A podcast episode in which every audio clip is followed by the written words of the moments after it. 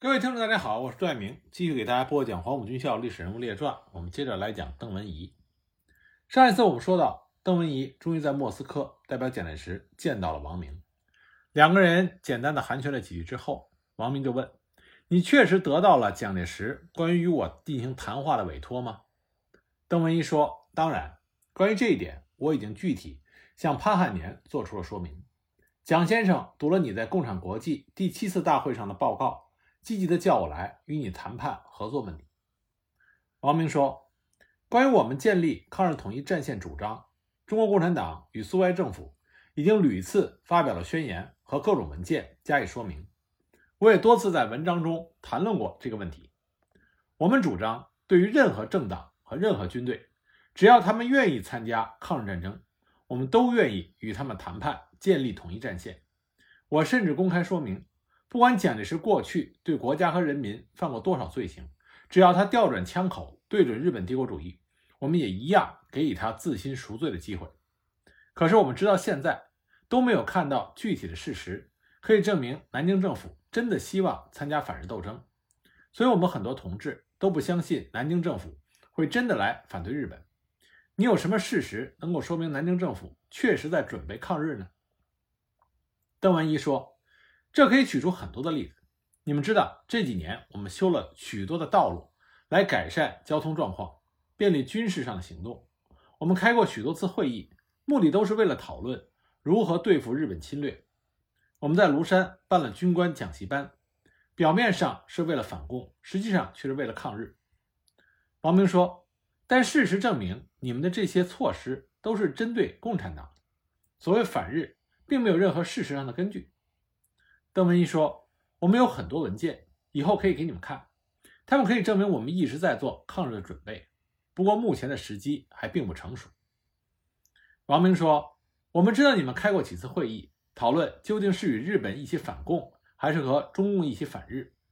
日本的宣传机关鼓动说，中国必须首先和日本一起建立反共的统一战线，说他们在中国的侵略实际上都是为了反苏反共。”占领中国部分领土是不得已的，是为了建立反苏和反共的根据地，所以他们要占领其他地方的时候，都要在中苏边境制造麻烦，证明给国民党看，好像真的是要和苏联作战了。蒋介石和南京政府的其他领导人实际上也一直巴不得日苏战争的爆发，为此他们甚至不惜去割让中国一省又一省的地盘。现在蒋介石是不是体会到日本宣传的实际意义了？或者你们仍旧相信日本帝国主义所说的反共反苏的意图？不过至少中国民众是不相信蒋介石的。中国的抗日运动此起彼伏，连大学生都不相信蒋介石，共产党又怎么能根据一些空洞的说法来相信蒋介石会参加实际的抗日斗争呢？邓文仪说：“的确，蒋先生也包括我在内，是受过日本宣传的欺骗。”他们收买了不少奸细来搞这种宣传，就是在南京政府内部也有。所以从前我们确实相信日本人会帮助我们来抵抗西方国家，相信日本绝不会把中国殖民化，暂时让日本人占领一部分中国领土，也只会促使日本向西方国家开战。如今我们知道这是一种错误的想法。现在我们很清楚，如果我们不进行反日战争，中国就一定会沦为。日本的殖民地，王明说：“但从事实来看，你们还是在继续进行反对红军的战争，还是继续镇压反日运动。因此，我们这里的许多同志断定，你们所谓的谈判只是一种手腕，不过是因为目前南京政府的情况相当的困难。谁都清楚，热河、察哈尔已经完全落入日本人之手，内蒙古恐怕也将步其后尘。现在，日本的傀儡殷汝耕和宋哲元。”又公开建立起独立的委员会，华北很快就要成为日本人的天下，因此蒋介石不得不做出姿态来，显示自己与这些日本傀儡不一样。难道不是因为目前的这种局面，蒋介石才被迫玩弄手腕的吗？邓文仪说：“不对，蒋先生确实要抗日。我跟蒋先生干了八年多，我很清楚蒋先生什么时候在玩弄手腕，什么时候他说的是心里话。”蒋先生确实已经下定决心要抗日了，找你们谈判就是出于这一目的。王明说：“你是南京政府的武官，是搞外交的，而我们不想搞外交。我们代表团的许多同志都说，我不应该和你谈判，因为你是外交官。即使要谈判，也应该和更高层的南京方面的代表来谈。但我还是决定要和你谈一谈。我希望你能告诉我，蒋介石所说的谈判的真实意图究竟是怎样。”邓文一说：“关于这一点，我下面会谈到。”但我希望能够首先听到你关于成立抗日合作协定的具体的意见。王明说：“我们准备和一切决心参加抗日斗争的党派团体及其军队共同组织统一的国防政府和抗日联军。关于这些，我们已经反复的做了公开的说明，并且仍在继续宣传我们的主张。但是蒋介石提出了什么具体的条件呢？”邓文一说：“蒋先生的意思是，第一，关于政府问题。”取消苏维埃政府，邀请所有苏维埃政府的领导人和工作人员参加南京政府的工作。第二，关于军队，红军应当改编为国民革命军，因为要抗日，一定要有统一的军事指挥。当然，红军不会接受南京政府的军事工作人员，但政府可以和红军交换他们的政工人员。政府派政工人员到红军中去，红军也可以派他们的政工人员到南京的军队里去。以表相互之间的信任与尊重。第三，关于党的问题，蒋先生考虑了两个办法：首先是恢复1924年到1927年的两党合作形式；其次是共产党独立存在。这个问题可以以后再来解决它。蒋先生知道红军没有军事装备和食品，南京政府可以提供一批军事装备和食品给红军。第四，关于防线问题，南京政府打算派一些军队和红军。一起到内蒙去参加抗日斗争，因为南京政府的军队要主要用来保卫长江流域，因此他不能派很多的军队到其他地方去。据我所知，最近或者明年下半年，日本肯定要进攻外蒙古。苏联政府派了一个代表到南京去，对南京政府说，如果日本进攻外蒙古的话，苏联政府一定会援助外蒙古。中央准备那个时候配合苏联在华中和华南。打击日本的势力，为此，南京政府准备在明年六月以前解决中苏合作的问题，因为明年九月恐怕中国政府将会开始对日本的战争了。王明说：“你们建议取消苏维埃政府，这是什么意思？是不是你们也打算同时取消南京政府呢？”邓文一说：“不是。”王明说：“那你的意思是我们将会参加这个南京政府？”邓文一说：“当然。”不过，并不是现在这个南京政府，而是新的南京政府。这个政府将会考虑实行你们所提出的十大纲领和有关国防政府的基本要求。蒋先生说过，我们的军事设备还很少，它多半只够支撑三个月的战争，所以我们必须设法解决军事装备的来源问题。我们打算向国外购买军事装备，因此我们也请求苏联政府来帮助我们。当然，我们并不是要苏联免费提供这些东西，可是苏联方面回答我们说，他们同意援助我们。如果国联同意采取集体行动的话，你认为苏联在日中战争爆发之后会不会援助我们呢？王明说：“关于这个问题，你是外交官，应当自己去进行谈判。另外，我也建议你们继续与英美方面进行谈判。在我看来，红军与国民党。”如果要建立密切的联盟，第一位的条件恐怕是：一、互相信任；二、停止内战。如果国民党方面不能结束对红军的战争，红军的领导人是不会信任你们的。因此，你们必须首先采取措施来证明你们与红军合作的想法是真实的。邓文一说：“当然，首先必须结束内战，但如果不谈判，很难结束这种战争。据我看。”应该现在就派你们的人到南京去进行谈判。王明说：“我们可以派人去谈判，但他能够得到什么样的安全保证呢？我们知道最近南京政府还在杀害我们的同志，我们怎么知道南京政府不会杀害我们的代表呢？如果没有相互间的信任，我们之间是不可能进行谈判的。而更重要的是，这样的谈判必须在我们国内的中央和你们之间进行。”如果你们不能表现出诚意，不能停止对红军的进攻，又怎么能够得到朱毛的信任呢？如果真的要我们的代表到南京去和蒋介石见面，蒋介石至少必须首先出具一份他的声明书给朱毛，并直接与朱毛谈判。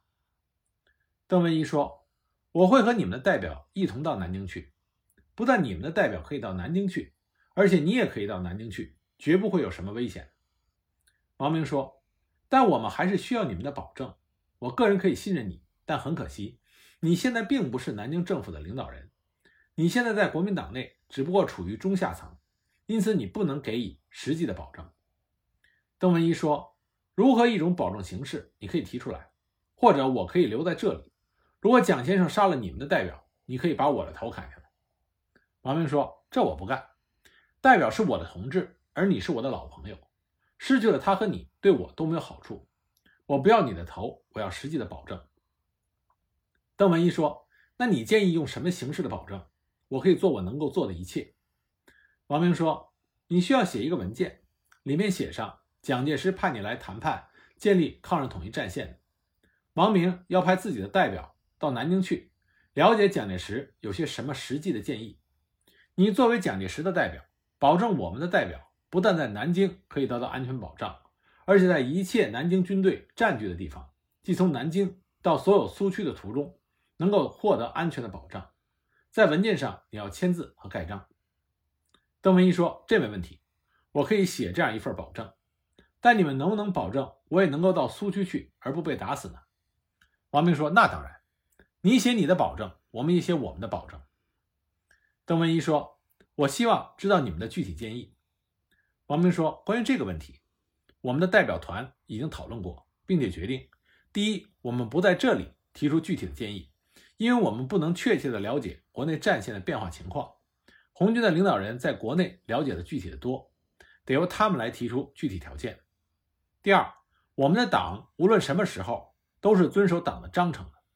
要解决有关我们谈判的问题，需要政治局的大多数做出决定。”而政治局的大多数并不在莫斯科，因此要提出具体的谈判条件，必须要根据苏区中央政治局的决定。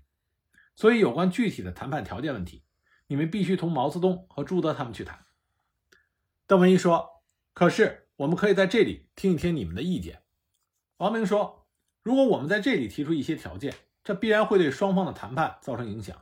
而这些条件如果将来根据政治局的决定需要改变的话，”自然不利于谈判的进程，因此最好的办法是南京政府去请朱毛他们提出具体条件，并根据这些条件来进行谈判。邓文一说这也是可以的，不过关于原则的条件和建议，最好还是可以听一听你的意见。王明说原则早就解决了，八一宣言、十大政策这些你已经了解了，所以在原则方面并没有什么不清楚的。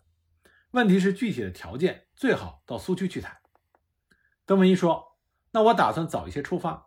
你知道苏联的船两个月三次从海参崴到上海去，三十一号正好有船到上海去。今天是十七号，所以我们应当在二十号出发。王明说：“这样当然好，不过你最好先向蒋介石发一个电报请示一下，看看他是否允许我们的代表和你到南京去，并保证我们代表的安全，同意我们的代表到苏区去。最后等他回电之后，我们再来讨论你所说的出发的事情。”邓文一说：“那好，我会发出一份请示电，不过要过两三天才能收到回电，这要影响一些时间。你们是否能够很快的取得签证呢？”王明说：“这些技术性的问题，我们以后再谈。”邓文一说：“我想说一下，有关抗日战争的总司令的问题，是一个很大的问题，不是每一个人都能当总司令的。这就是为什么日本人恨透了蒋先生，总是想要杀死他。”因为能够指挥所有中国军队进行抗日战争的总司令，必须是在全国最有威望和最有能力的人。这个人不可能是别的人，只能是蒋先生。王明说：“这是不是说，如果有一天日本人真的打死了蒋介石，或者蒋介石死了，中国人就再也找不到自己的总司令了？如果蒋介石死了，你和别的年轻的国民党的干部是不是就不再抗日了呢？”邓文一说：“当然不是。如果蒋先生死了，我们也还是要革命到底的。”邓文一对于王明谈话取得的成果还是颇感满意的，因此一回到使馆驻地，马上就给南京的蒋介石发了电报，说明了所谈的内容和准备与莫斯科的中共代表一起回南京，联络国内的中共中央，然后进行正式谈判的构想。二十一日，蒋介石复电表示同意，邓文仪当即就打电话约王明第二天再谈。二十二日，邓文仪第二次见到王明，双方开始具体协商代表出发的时间以及所需的各种手续。邓文仪说：“蒋先生的回电已经到了，我们可以马上动身回国。”王明说：“什么时候可以出发？”邓文仪说：“二十四号或者二十五号。”王明说：“你有没有文件来保证我们的代表将有安全保障？”邓文仪说：“当然可以写这样的文件。”王明说：“你需要写这样的文件，我们以后来讨论它的内容。我现在要说的是，南京政府关于两党合作的条件，我们代表团讨论过。代表团的同志听说了你们的条件之后，都笑了出来。代表团的意见，你的话完全没有根据，因为蒋介石作为政治家。”是不会提出对中共和红军有利的条件的，因此他所提出的条件只是对红军有害的。比如关于政府，你们建议取消苏维埃政府；关于军队，你们建议改编红军；关于抗日战线，你们建议给最困难的内蒙的防线。蒋介石究竟提出了哪些好一些的条件呢？代表团无论如何不能想象，想到我们与你们谈判却只有这样一些条件，所以我想，如果你们真的想要谈判，你最好是告诉我，蒋介石是否提出了一些对红军有好处的条件？邓文一说：“我上次说到一些条件的时候，你什么也没有说。”王明说：“不能说我什么也没有说，我们整整谈了两个小时。关于建立抗日统一战线的条件，我们早就提出来了。比如去年八一宣言里就提出了关于组织政府的条件，我们主张这个政府要实行十大纲领的要求。关于军队，我们也提出过条件。”这就是要组织一个统一的抗日联军，它要包括红军和愿意参加反对日本战争的一切中国军队。邓文一说：“当然，既然是谈判，就不能仅仅要求你们单方面做出牺牲。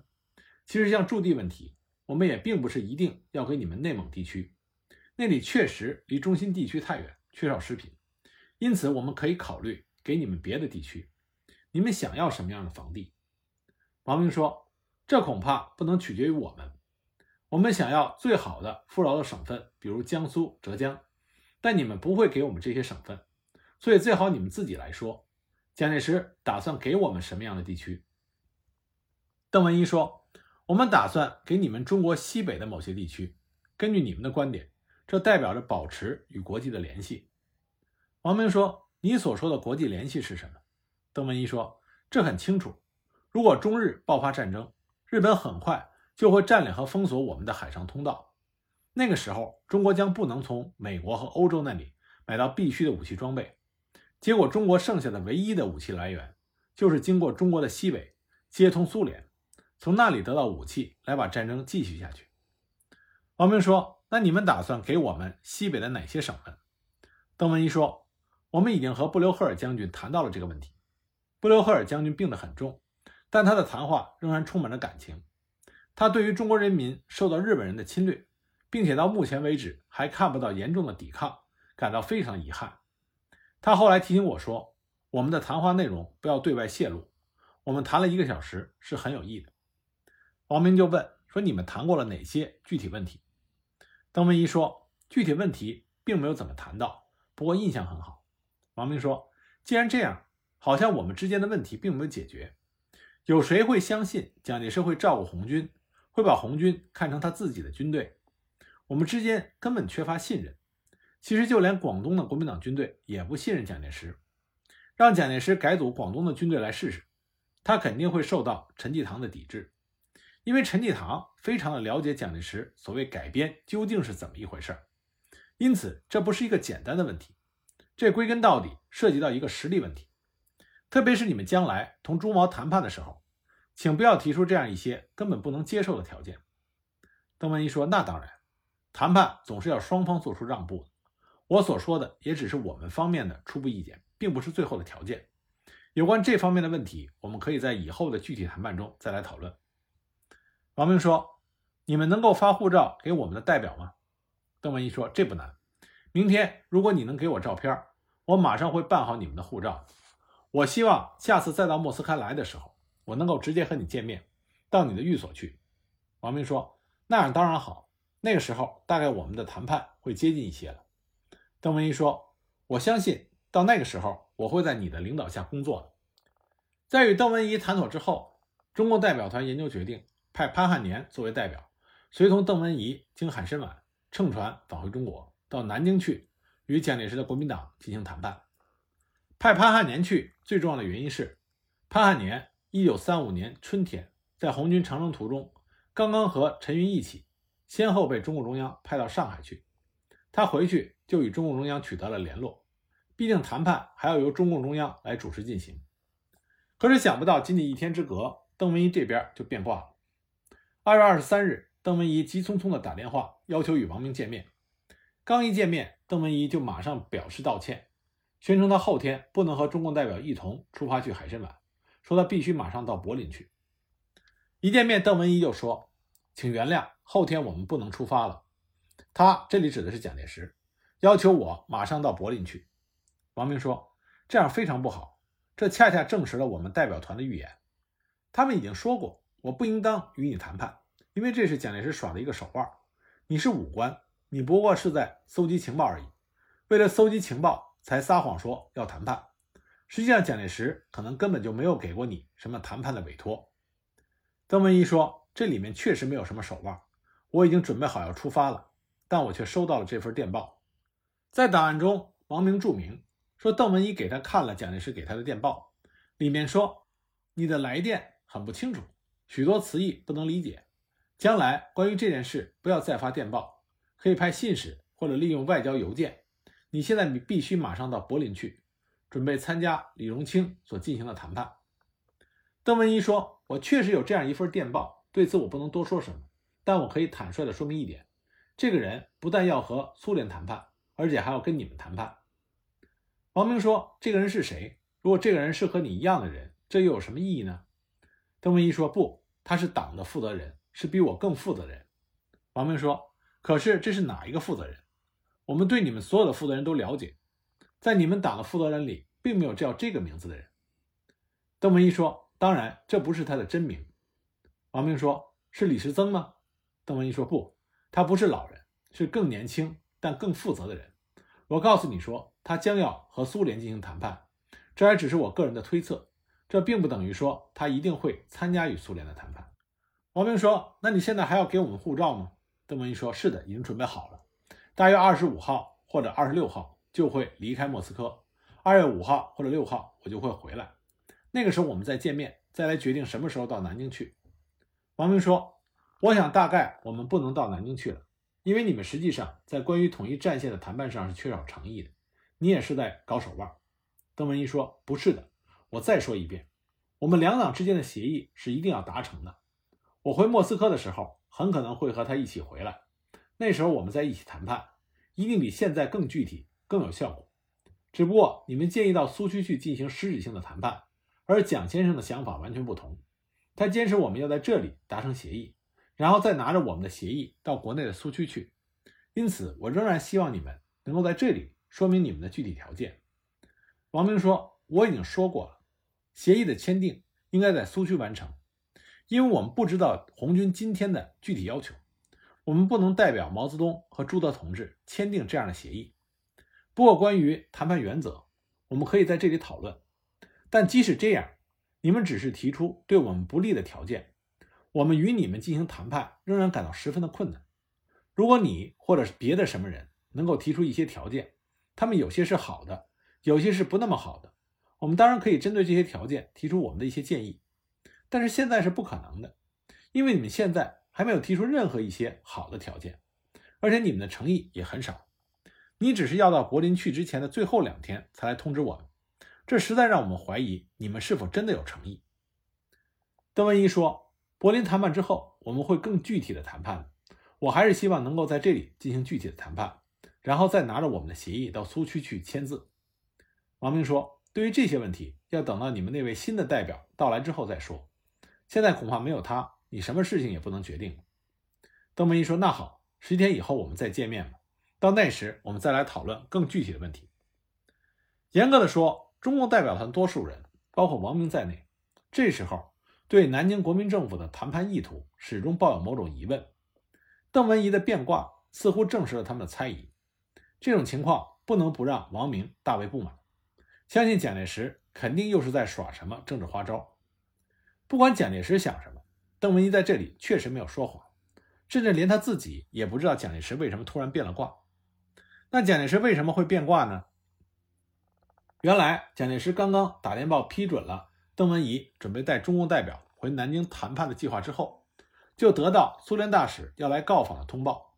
这天，也就是一月二十二号，鲍格莫洛夫前来转达了苏联政府的几点意见，这就是：第一，关于拟议中的互助抗日条约，南京政府有什么样的具体考虑；第二，南京政府是否有具体的抗日计划和抗日准备；第三，苏联政府相信南京政府的军队有必要与中国红军建立军事统一战线，否则苏联政府很难相信南京政府能够真正有效地进行抗日战争。根据包格莫洛夫当天给斯托莫尼亚科夫的电报中称，电报说，蒋介石说，他认为向他提出的问题中最重要的是最后一个，就是关于红军的问题。如果我们能就这个问题达成协议，其他问题也就迎刃而解了。他十分明白，共产党可以公开存在，但是任何一个国家都不允许一个政党拥有自己的军队。苏联必须利用自己的威望，劝说红军承认事实上的政府。那时。中国政府就能抗日。我回答说，苏联政府对中国红军没有任何影响，这应该由中国人自己去完成。蒋介石又开始阐述他关于一国之内不允许有其他政党拥有军队的观点。谈话有陷入僵局的忧虑。为了打破僵局，我指出，不久前陈立夫同我谈话的时候，说到希望派国民党中央委员会的代表到莫斯科去进行各种会晤。我问这是否符合蒋介石的愿望？蒋介石对我的话没有反应，继续热情地论证苏联政府与中国政府和国民党建立友好关系的必然性，说如果苏联政府就中国红军承认中央政府权威这件事情向红军施加必要的压力，那么苏联政府就可以以此表示对南京的真诚态度，并赢得南京政府这个忠实的同盟者。我看到谈话继续向僵局发展，就斩钉截铁地声明。我们绝不能扮演他讲话中说的那种居中调解人的角色，这是中国内政。蒋介石和孔祥熙商量之后说，他认为可以据以下原则同中国共产党达成协议：红军承认中央政府和总指挥的权威，同时保留其现有人员参加抗日。我重申，按自己的意向同红军谈判，这是他的内政。蒋介石说，尽管如此，他要求向苏联政府转达这个想法。我回答说：“我当然会把他的话报告给苏俄政府。”历时两个小时的会谈，有八十分钟被用来谈这个内容。从上述的报告中可以十分清楚地看出，蒋介石这个时候对于利用苏联方面的压力来解决共产党问题，有着极为强烈的愿望，甚至与苏联签订互助军事条约问题，同解决中共和红军问题相比，也只是占了次要的位置。但苏联方面在这个问题上的态度。却让蒋介石感到十分扫兴。本来，在一九三五年十二月十九日，苏联大使和他的谈话中，曾经不止一次地表示希望看到中国统一。鉴于苏联同意与南京政府缔结军事互助条约，蒋介石以为苏联是赞同由他和南京政府来统一中国的，因此他对借助苏联来迫使中共就范，寄予了相当大的希望。这就是为什么他特别积极地想在莫斯科解决问题。不曾想，这次苏联大使的谈话对于这种可能性几乎是坚决的否认，这不能不让蒋介石大失所望，并且疑窦丛生。既然苏联方面不准备帮助他向中国共产党施加压力，这就意味着在莫斯科谈判解决共产党问题时机并不成熟。事情明摆着，如果苏联方面继续为中共撑腰，莫斯科中共代表的谈判要价很可能只会比国内高，而不会比国内低。与其如此，自然不如在国内与明显的处于困境的中共中央直接谈判的好。莫斯科的这次秘密谈判不可避免的结束，尽管邓文一一月二十七日离开莫斯科之前还信誓旦旦的写信给王明，保证很快就可以回来继续谈判，结果只是自食其言。那么很快邓文仪就回到了国内，结果他就赶上了西安事变，而邓文仪在西安事变中的表现让蒋介石对他大失所望。从而使得邓文仪的地位一落千丈。那在西安事变中到底发生了什么样的事情呢？我们下一集再给大家继续的讲。